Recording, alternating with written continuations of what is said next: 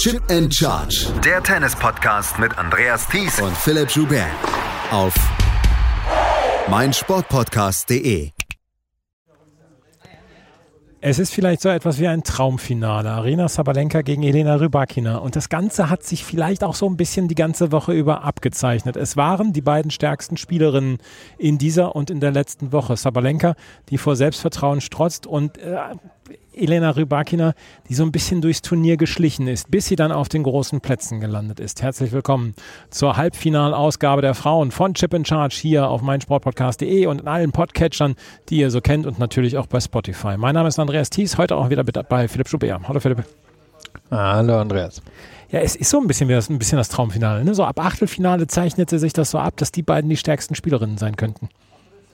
Ja, also ich meine, ich glaube, wir hatten ja beide auch vom Turnier Schwiontek gegen, ähm, gegen Sabalenka ja. getippt. Das wäre wahrscheinlich so richtig das Traumfinale gewesen, aber nachdem Rybakina dann ähm, Schwiontek rausgenommen hatte und sie ja auch eben die aktuelle Wimbledon-Siegerin ist, also zumindest halb dran ist an dem Status von, von Schwiontek, glaube ich, macht das Finale hier nicht nur Sinn, sondern ich glaube, wir werden richtig gute Unterhaltung bekommen, weil beide so gut spielen wir werden wahrscheinlich eine ziemliche Surfshow hingelegt bekommen am Samstag, denn das war heute schon sehr beeindruckend von beiden, wie sie wieder aufgeschlagen haben. Die beiden haben wirklich extrem gut aufgeschlagen, ob Herrn Rybakina vielleicht einen Satz brauchte und auch Sabalenka ein kleines bisschen zwischendurch gewackelt hat, aber insgesamt ist da von der Aufschlagschwäche aus dem letzten Jahr überhaupt nichts mehr zu sehen.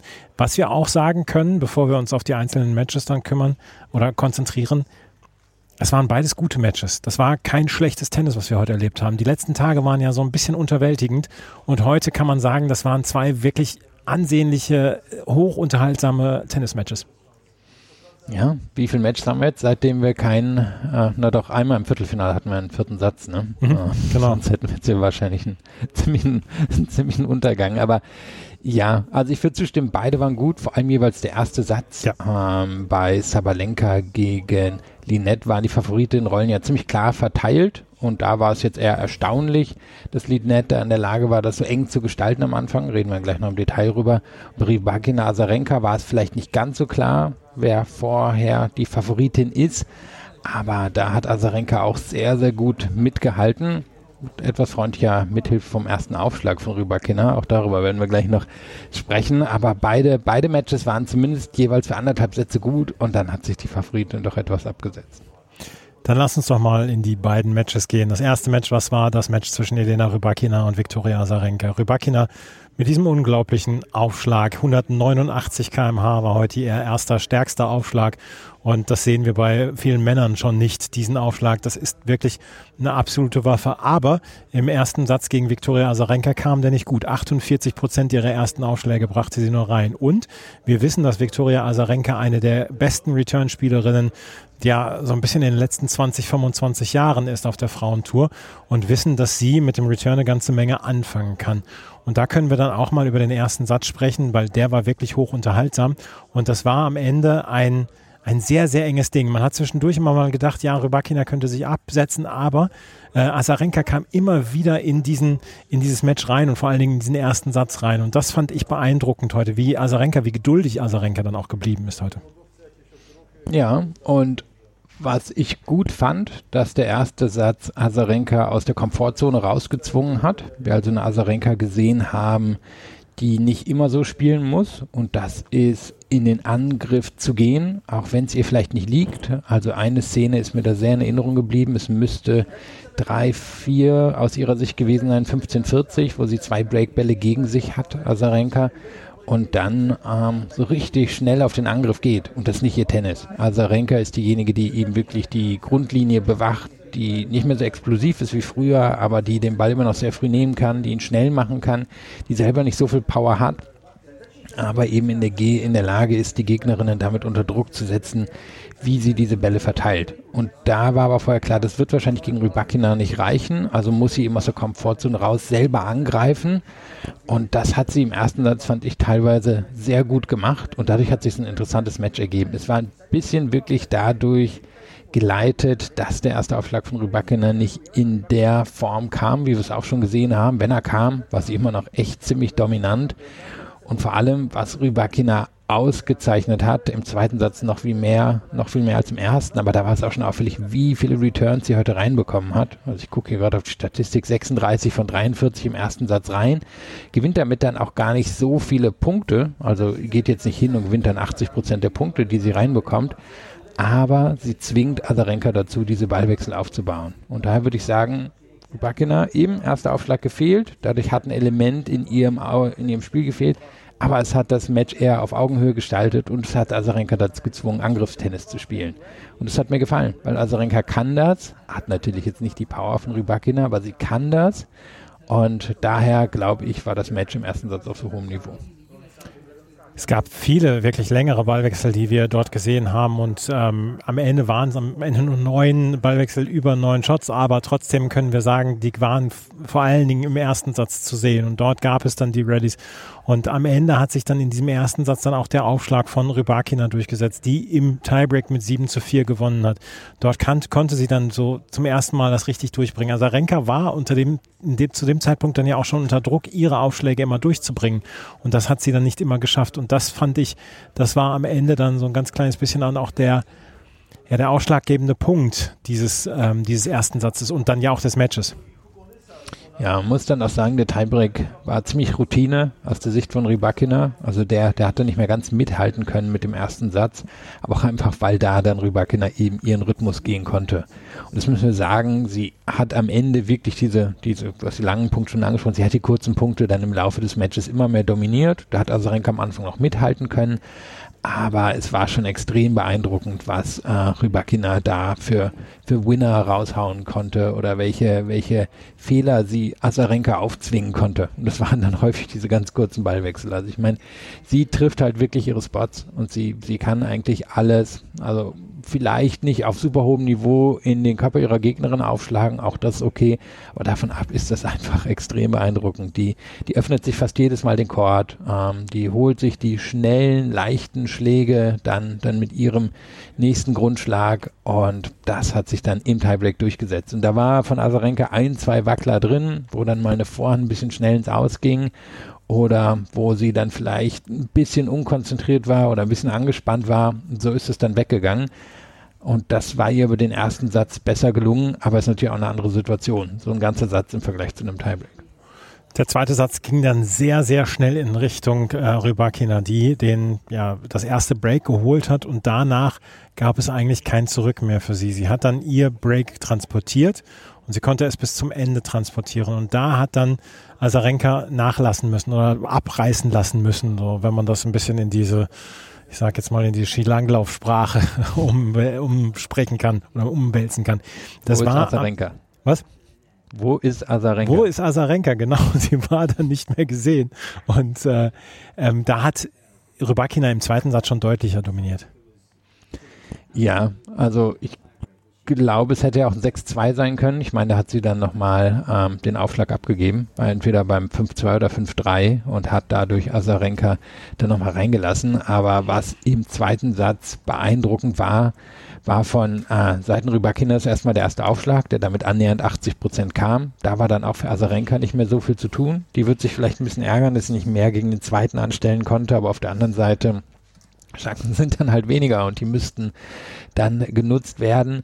Dann haben wir im zweiten Satz einige unglaubliche Returns von Rybakina gesehen, wirklich direkt vor die Füße von Azarenka gespielt. Da hat sie dann Azarenka auch in den einen oder anderen Fehler reingezwungen. Ich nehme an, das wird jetzt hier zumindest auf der Website dann unter Unforced Errors teilweise geführt, aber das, das waren keine Unforced Errors, da, da wurde Azarenka einfach reingezwungen, weil diese Bälle eben flach, hart direkt vor den Füßen landeten.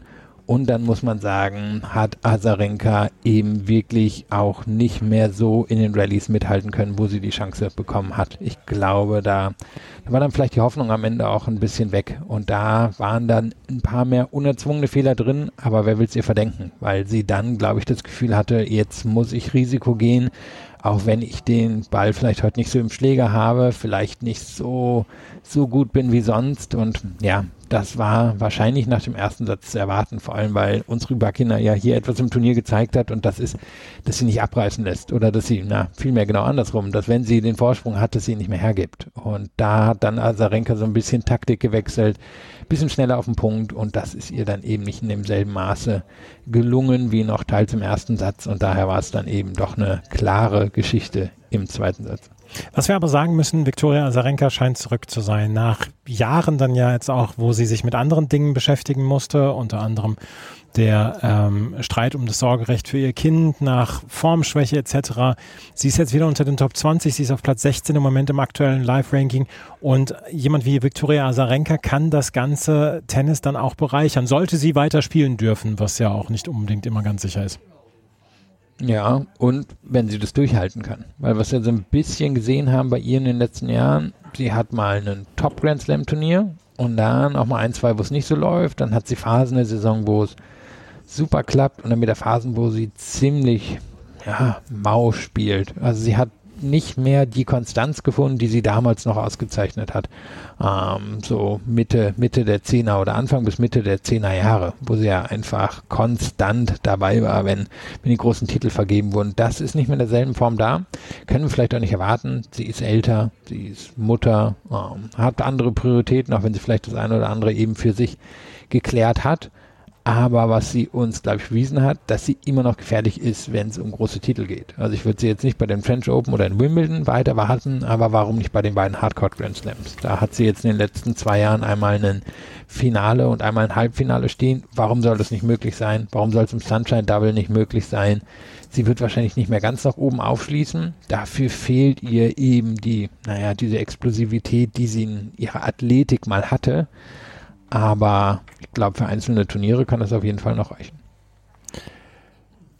Elena Rybakina steht ab Montag erstmals in ihrer Karriere unter den Top Ten als amtierende Grand Slam-Siegerin. Ja, hätte aber auch noch schief gehen können, glaube ja. ich. Wenn Magdalinette gewonnen hätte, dann hätte es wieder schief gehen können für Rybakina. Aber klar, ist, ist verdient. Ähm, auch sie bei den letzten zwölf Monate arg hopp oder top, aber zweimal hopp halt ein Grand Slam-Sieg und ein Grand Slam-Finale. Ich glaube, da, da gehört sie schon in die Top Ten rein. Es könnte zum ersten Mal seit 2003 sein, dass sich zwei Spielerinnen die Grand Slams in einem Jahr teilen. 2003 waren es damals äh, Justina Ne und Serena Williams. Dieses Mal könnten Siga Swiatek sein und Elena Rybakina, wenn sie diese vier Grand Slam Turniere sich aufteilen in einem Jahr. Aber da steht noch eine Spielerin davor, die im Moment in bemerkenswert, beeindruckend guter Form ist. Und das ist ähm, Arina Sabalenka. Die hat nämlich heute gewonnen gegen Magdalinette. Und auch hier war, haben wir einen sehr, sehr engen ersten Satz gesehen. Auch hier ging es in den Tiebreak. Ähm, Arina Sabalenka hat dann aber einen fast perfekten Tiebreak gespielt mit 7 zu 1. Und dann ging es nur noch in eine Richtung. Und da hat Arina Sabalenka das dann ausserviert quasi mit 6 zu 2. Aber der erste Satz, der hat großen, großen Spaß gemacht. Vor allen Dingen, weil Magdalinette mit ihrer Variabilität ähm, eine ganze Menge ja, für eine ganze Menge Sorgenfalten bei Arina Sabalenka gesorgt hat, weil Sabalenka zwar ihr Spiel durchbringen konnte, größtenteils über ihren Aufschlag, aber weil Net das meiner Meinung nach sehr klug gemacht hat, ihr Spiel dann auch durchzubringen und das vielleicht nicht mit so viel Power, aber in der ganzen Menge an Spielfreude und mit der ganzen Menge an Variabilität. Ja, und Linette hat da einen Vorteil, das muss man vielleicht auch noch fürs andere Match erwähnen. Und zwar haben jetzt Rybakina und Sabalenka beide zum ersten Mal am Abend gespielt und die Bedingungen sind anders. Hat dann auch Rybakina hinterher im Interview bei Eurosport bestätigt und Linette wusste darum ja auch und die hat jetzt in der Nacht schon gespielt. Es ist langsamer, also von daher gleitet der Ball nicht so durch den Court durch, wie er es jetzt zum Beispiel tagsüber macht. Und Linette war eben nicht nur in der Lage, Sabalenka zu beschäftigen und immer wieder Bälle zurückzubringen und Sabalenka dazu zwingen, noch einen Winner und noch einen Winner zu schlagen, sondern sie hat sich schlau die Punkte konstruiert. Ähm, Gerade am Anfang des ersten Satzes lag sie zum Beispiel total weit vorne in dieser Kategorie von den fünf bis acht Schlägen. Das war einfach, weil sie sich den Court immer wieder geöffnet hat für Vorhand-Winner und die dann aber auch ganz sicher untergebracht hat. Und sie hatte so, so eine ziemlich beeindruckende Athletik, Vielleicht jetzt nicht wie Schwiontek oder so, weil der das absolut überragend ist, aber es ist schon sehr, sehr gut. Und ihr hat halt in der Vergangenheit häufig so ein bisschen Power, Entschlossenheit, vielleicht auch die Mentalität zum Angriffstennis gefehlt. Das ist ihr unter Umständen aber auch einfach nicht so gegeben. Aber hier hat sie es sehr bewusst eingesetzt. Du hast die Variabilität angesprochen, also sie war in der Lage, wirklich Sabalenka damit zu beschäftigen. Aber wenn sie die Chance hatte, dann hat sie hier eigentlich zumindest in den ersten acht bis zehn Spielen immer wieder den Angriff gesucht und ihn auch erfolgreich gesucht. Und dazu kam dann eine Nervenstärke. Es hätte für Linette auch schon schiefgehen können beim 4, also 4-5 aus ihrer Sicht oder 5-6. Und da war Savalenka durchaus dran, weil Savalenka dann so langsam ihre Power gefunden hat, aber da hat Linette sich sehr gut gewehrt bis, ja, bis eigentlich zum Tiebreak. Und da war es ein bisschen dann das Spiegelbild vom anderen Match. Savalenka hat den dann doch relativ souverän gewonnen, aber da eigentlich auch erst den Vorsprung für den Satz hergestellt. War nicht so, dass sie vorher die klar bessere war und Linette sich irgendwie glücklich drin gehalten hat, sondern das war absolut auf Augenhöhe, was Punkte, Winner etc. anging. Aber dann im Tiebreak ist Sabalenka klar davon gezogen. 7 zu 1 ging dieser Tiebreak los. Was, was ich bei beiden Matches dann heute auch das Gefühl hatte oder wo ich dann auch sagen musste, das, das hat mir extrem gut gefallen. Wir haben pures Tennis heute erlebt. Wir haben keine Streitereien gesehen, wir haben keine, keine Ausfälle gesehen oder so. Da waren vier Spielerinnen, die, man kann es vielleicht langweilig nennen, aber da waren vier Spielerinnen, die bei sich waren, beim Tennis waren und dann dafür gesorgt haben, dass wir zwei sehenswerte Matches erlebt haben. Das ist mir heute sehr aufgefallen. Dir auch. Mir auch, fragst du? Ja. Ähm, also so wo du es jetzt sagst schon, ist jetzt nicht unbedingt, mh, hm, was ich jetzt mit Asarenka in Verbindung bringen würde. Tue ich ihr vielleicht auch ein bisschen Unrecht. Und bevor ich es vor, ach, irgendwann mal in den Journalismus geschafft hatte, vor, vor langer Zeit war Asarenka wahrscheinlich meine letzte Lieblingsspielerin, mhm. weil ich sie dafür mochte, wie bissig sie war und ähm, also dieses Feisty, ne? Das, mhm. das hat mir an ihr immer sehr gut gefallen. Sie ist mit dem Alter schon, schon ein bisschen ruhiger geworden. Rybakina Gut, die, die gibt natürlich sowieso nicht viel her. Sabalenka hat sich über die Jahre absolut in sich gefunden und Linette ist eben auch eher eine, eine ruhige, eine konzentrierte, eine entschiedene Vertreterin. Von daher ja, war es am Ende wahrscheinlich schon entschieden über das reine Tennis. Elena Rybakina gegen Arina Sabalenka um den Titel am Samstagabend. Beide, ja, beide waren einfach viel besser als das Feld. Das können wir gleich auch in diesem Fall sagen. Das ist kein Zufall, dass sie sich für dieses Finale qualifiziert haben. Und jetzt bin ich sehr gespannt auf das Match am Samstag. Wir können uns, glaube ich, auf kurze Ballwechsel ein, äh, einstellen. Wir können uns auf relativ viele Aufschlag-Winner einstellen. Es wird vielleicht nicht einer der ganz großen Klassiker werden. Ich glaube, das müssen wir vorweg sagen. Auch bin ich mir ja gar nicht so sicher. Ich könnte mir vorstellen, dass das drei enge Sätze werden. Ähm, vielleicht nicht. Vielleicht ist Rybakina zu gut. Ich würde Rybakina auch als leichte Favoritin sehen. Ähm, Sabalenka hat jetzt zwar das ganze Jahr bewiesen, dass sie so ein bisschen die Geister der Vergangenheit abstreifen konnte, wo sie halt immer wieder an solchen Hürden gescheitert ist. Aber Rybakina scheint mir wieder in so einer Phase zu sein, wo sie einfach konzentriert gutes bis sehr gutes Niveau bringt. Wir müssen sagen, heute war er gut als sehr gut, aber gut reicht halt gegen ganz viele. Einfach weil, wenn er Aufschlag kommt, dann wird es verdammt schwer. Und ich kann mir auch vorstellen, dass es ein unruhiges Match wird, aber ich kann mir genauso gut vorstellen, dass eine richtig enge Kiste, irgendwie so ein 7-6, 3-6, 6-4 oder sowas wird. Und würde sagen, beide sind eigentlich in einer Form, die gut genug ist. Rybakina gehe ich auch von aus, wird jetzt keine großartigen Nerven zeigen und es wird wahrscheinlich so ein bisschen von Zabalenka abhängen. Die ist noch athletischer, die ist noch explosiver, die ist in den Ballwechseln wahrscheinlich insgesamt die ein bisschen bessere, aber für mich ist der Aufschlag dann bei Rybakina doch nochmal eine halbe Stufe über dem von Zabalenka und von daher glaube ich, wird das Match ziemlich von Zabalenka abhängen, wie, wie gut die da reinkommen. Ich wünsche uns allen ein sehr, sehr gutes Match, weil ähm, wir haben in den letzten Tagen jetzt so ein aufkommendes Störgefühl gehabt. Und das ist äh, unter anderem dadurch gewesen, dass zwei Belarusinnen im Halbfinale stehen.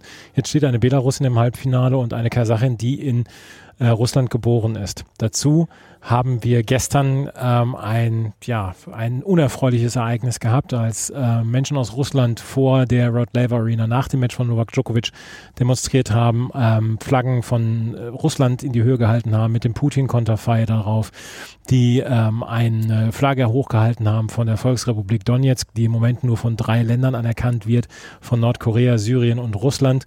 Und wir haben jemanden erlebt, der so aussah wie der Vater von Novak Djokovic, der mit einem Menschen posiert hat, der ein Z-T-Shirt anhat. Also das Z, dieses Militärsymbol aus den USA, beziehungsweise das Unterstützungssymbol, äh, nicht aus den USA, aus Russland, ähm, womit der ähm, Krieg, der Angriffskrieg von Russland gegen ähm, die Ukraine ja unterstützt wird. Das sind keine guten Nachrichten, die wir im Moment haben. Und gleichzeitig hat der IOC gesagt, wohl für Paris dann wieder die ähm, belarussischen und russischen Sportlerinnen und Sportler zuzulassen, ohne unter neutraler Flagge. Das sind im Moment ganz, ganz, ganz, ganz schlechte Nachrichten fürs Tennis, das sind ganz schlechte Nachrichten fürs IOC und da können die beiden Spielerinnen nichts für. Und äh, Arena Sabalenka hat auch gesagt, dass ähm, sie nichts dafür kann und sie, sie würde es auch gerne ändern, aber sie kann nichts dafür und sie kann nichts dagegen machen und deswegen würde sie weiterspielen und deswegen würde sie das nicht so richtig betreffen. Aber ähm, ich habe ein bisschen Angst davor, dass, dass jemand in Belarus am Montag oder am Sonntag schon triumphiert dass eine seiner Landsfrauen äh, die Australian Open gewonnen hat. Naja, gut. Es gäbe eine ganz leichte Möglichkeit, das im Tennis zu vermeiden, es weniger nationalistisch zu machen. Immer überall steht die Flagge daneben, hat man sich für entschieden, wird ja auch, glaube ich, von der breiten Masse so wahrgenommen. Man könnte natürlich auch in einem Individualsport hingehen und sagen, naja, nehmen wir etwas anders wahr. Ähm, ja, also ich weiß gar nicht, ob es also ich tue mich daran schwer, wie groß diese News jetzt von, von gestern war. Dass es Djokovic betrifft, keine Frage. Wir das jetzt wirklich zu Sabalenka und Rybakina rüberführen müssen, glaube ich eher nicht. Eher, glaube ich, eine spezifische Djokovic-Geschichte, ähm, vor allem wenn sein Vater jetzt wirklich involviert gewesen ist. An sich ist es natürlich schon so, Rybakina entzieht sich dem Thema ja, wo sie kann. Äh, Sabalenka hat sich jetzt in der Vergangenheit auch als sehr unkritisch dem Regime gegenüber hervorgetan. Ähm, also dem Regime, aus dem sie kommt, ist aber natürlich auch immer eine persönliche Entscheidung für jeden, der, der in sowas aufgewachsen ist. Ich meine, da, da brauchen wir uns jetzt nicht so weit aus dem Fenster zu lehnen, wo wir herkommen. Da wissen wir einfach nicht exakt, wie wir darauf reagieren würden. Aber es kommt für mich immer am Ende immer wieder darauf zurück, dass ein Individualsport dann am Ende doch immer mit ähm, Nationen in Verbindung gebracht wird. Und das ja offensichtlich auch der Wunsch im Tennis ist, dass es gemacht wird. Und dann kann das zu sowas führen es war keine schöne, keine schöne Situation gestern. Ich habe das nach dem Viertelfinale habe ich ein kleines Video aufgenommen, tanzende serbische Fans. Und das fand ich damals noch relativ harmlos. Da dort wurden auch serbische Flaggen dann auch hochgehalten. Es gibt hier klare Anweisungen an die Security, äh, bestimmte Flaggen auszusortieren beziehungsweise nicht reinzulassen, dann auch T-Shirts nicht reinzulassen. Der Typ, der mit der Z, mit dem Z-T-Shirt dort rumlief, der hatte vorher ein T-Shirt, ein weißes T-Shirt an, wo drauf steht, Jokic, äh, Messi und äh, Djokovic Goats. Und das ist ja komplett harmlos und das kann man ja sagen, auch wenn man vielleicht nicht unbedingt der Meinung ist, dass Nikola Jokic der Goat im, im Basketball ist. Aber ähm, das, danach wurde es halt humorlos. Und ähm, Sport tut sich insgesamt sehr, sehr schwer. Und wenn Wimbledon das jetzt sieht und Wimbledon überlegt ja auch 2023 es wieder äh, so zu machen, dass sie die russischen und belarussischen Spieler ausschließen, dann sprechen wir hier nicht mit einer Sprache. Ich habe am Dienstag noch mit Dieter von Arnim, dem ja vielleicht designierten ITF-Präsidenten gesprochen, der sich auf jeden Fall zur Wahl stellt. Und der hat, ähm, der hatte dann, dann auch gesagt, naja, sie wollen wohl die IOC-Regel übernehmen. Der IOC hat sich jetzt äh, schwammig geäußert und hat gesagt, ja gut, wir lassen die Athleten und Athletinnen wieder dazu.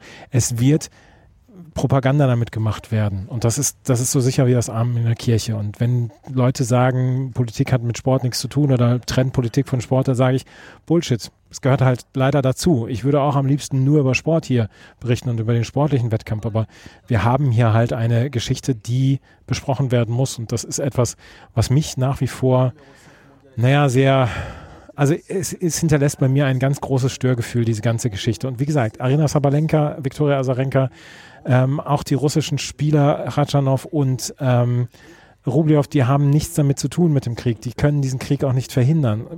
Khachanov hat ja sogar noch eine andere Geschichte. Der äh, ergreift ja Partei dann auch in dem Aserbaidschan-Armenien-Konflikt. Es ist einfach sehr, sehr, sehr, sehr schwierig, im Moment Grenzen zu ziehen. Grenzen zwischen was oder wohin? Naja, Grenzen zu ziehen, wie weit kann man etwas zulassen, wie weit kann man, ähm, wie weit kann man etwas akzeptieren, dass politische Äußerungen getätigt werden, wie weit kann man ähm, es zulassen, dass Unterstützung für einen Angriffskrieg ähm, in einem Tennisstadion zum Beispiel gebracht wird, etc. Und wann muss man einschreiten und wann muss man auch sagen, okay, bis hierher eine Grenze und jetzt müssen wir auch mal Exempel statuieren und müssen Sportlerinnen und Sportler dann von diesem äh, Geschehen ausschließen. Im Wintersport gibt es im Moment keinen russischen Sportler und keine russische Sportlerin, die antreten dürfen. Ja, um auch nochmal zurückzukommen auf die ganze Fahnengeschichte. Ähm, das Spannende, wir hatten ja am Anfang des Turniers darüber gesprochen, dass Craig Tiley ähm, sich hat verbitten lassen und mit Stadionrauswurf gedroht hat, wenn irgendwer Djokovic ausbuhen würde. Und auf der anderen Seite eben sieht man überall Flaggen. Es wäre ein einfaches, einfach zu sagen, nee, keine Flaggen bei einem Tennis-Event. Dann wäre man wahrscheinlich den Aspekt schon mal los. Aber wahrscheinlich rekrutiert sich eben auch ein Teil des Tennispublikums ähm, bei solchen Turnieren aus Leuten, die aus dem Grund da sind, dass jemand, ähm, mit dem sie Nationalität oder die Herkunft teilen, ähm, dahin gehen. Und das hat sich im Tennis so etabliert, auch wenn ich das jetzt eher kritisch sehe. Und zu deinem anderen Aspekt der Frage, ob die teilnehmen sollten oder nicht. Ich meine, wir kommen jetzt ja auch bald zum Jahrestag hin ähm, des des Beginn des Angriffskrieges und hatten damals ja auch schon relativ ausführlich darüber gesprochen und man hatte sich dann im Tennis eben auf diese Zwischenlösung geeinigt, die man jetzt auch nicht unbedingt von der Zwischenlösung halten muss, mit dass keine Flaggen zumindest neben den oder auf den offiziellen Statistiken oder Turnierinsignien auftauchen von den Spielern und Spielerinnen, die, die aus den beiden Staaten kommen. Aber es war halt damals ja schon eine relativ inkonsequente Sache. Jetzt nicht nur in Bezug auf diesen Krieg, sondern sind wir ehrlich, wir haben noch ein paar andere Kriege auf der Welt und wir hatten in den letzten 20 Jahren auch noch ein paar andere Kriege auf der Welt, die nicht immer zu sportlichen Sanktionen geführt haben. Und jetzt haben wir natürlich einen Krieg, der zumindest bei uns sehr im Mittelpunkt steht und bei dem sich auch geteilt wird. Man muss sich auf eine Seite stellen und ähm, damit kann das Tennis halt nicht wirklich gut umgehen, weil das Tennis ähm, viel erlaubt, aber im Film sich halt auch neutral hält. Ja, das soll es dann erstmal dazu gewesen sein. Wir werden, ich werde es morgen beobachten nach dem Match von Novak Djokovic, dann werde ich auch nochmal rausgehen und schauen, ähm, wie sich das dann abspielt. Ich glaube, morgen wird äh, verstärkt darauf geachtet werden, ähm, was dort passiert, dann nach dem Spiel, vor dem Spiel, während des Spiels. Wir müssen noch über zwei Herren Doppel sprechen. Dort gibt es nämlich jetzt auch die Finalpaarung. Das ist nämlich ein sehr, sehr, sehr überraschendes Finale. Hugo Nies und Jan Zielinski haben heute nämlich gewonnen gegen Jeremy Chardy und Fabrice Martin in drei Sätzen. Wir haben, wenn ich es alles richtig äh, bilanziert habe, den ersten monegassischen Grand Slam Finalisten im Tennis. Tennis ist global und Tennis äh, wird auch in Monaco gespielt.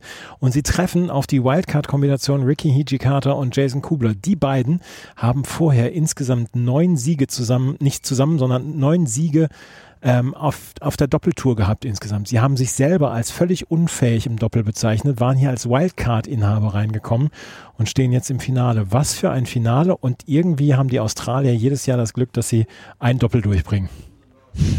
das stimmt und ich habe gerade nochmal geguckt, wer von den Vieren am höchsten steht in der Doppelweltrang ist, in der Tat Zielinski ja. mit Rang 36. Also da, da haben wir wirklich eher ein Grand Slam Finale. Also ich meine, nicht mal, nicht mal annähernd, selbst im Einzel wäre hier auch nur einer von den Vieren gesetzt gewesen. Und Kubler und Hijikata habe ich jetzt ehrlicherweise vorher auch wirklich nicht mit Doppel in Verbindung gebracht. Jetzt beides nicht die, nicht die Aufschlagsriesen, sondern eher aus der, aus der Athletik oder aus dem Spielwitz kommende ähm, Spieler. Und ich meine, gerade Kubler ist jetzt ja auch schon drei Tage älter. Also von daher für mich wirklich erstaunlich, dass die beiden es geschafft haben. Nüs kennt man jetzt wegen der Zusammenarbeit mit Tim Pütz. Mhm. Ähm, und Zielinski hat sich auch in den letzten Jahren nach oben gearbeitet. Schienen mir jetzt aber ehrlicherweise beide nicht unbedingt Grand Slam-Sieger, ähm, als kommende Grand Slam-Sieger. Und trotzdem gehen sie ja wahrscheinlich als leichte Favoriten in das Match rein. Und so oder so werden wir wirklich jemand Überraschendes erleben, weil klar, letztes Jahr Kokinakis und ähm, na, Kyrgios, natürlich, Kokinakis und Kyrgios äh, war auch eine Überraschung, aber zumindest ein überragender Einzelspieler war dabei. Und das ist so eine Kombination, von der man auch erwarten kann, dass es klappt. Und hier war jetzt eben niemand, wo man so denkt, naja, also der hat auf jeden Fall in sich einen Grand Slam zu gewinnen. Ricky Jakarta und Jason Kubler haben erst Wesley Kohlhoff in Nils Kapski besiegt, den eins gesetzten Weltranglisten ersten in zwei klaren Sätzen 6-3, 6-1 und haben dann im Halbfinale Marcel Granollers und Horacio Sebastos 6-4, 6-2 besiegt. Da muss man allerdings dazu sagen, ein bisschen in Kontext setzen, dass Sebastos verletzt war am Oberschenkel. Trotzdem ändert das nichts daran, dass sie die an Nummer 1 und an Nummer 8 gesetzten hier aus dem Turnier geschmissen und haben. quasi mies mitgespielt, ja? Ja, nicht schlecht, nicht schlecht.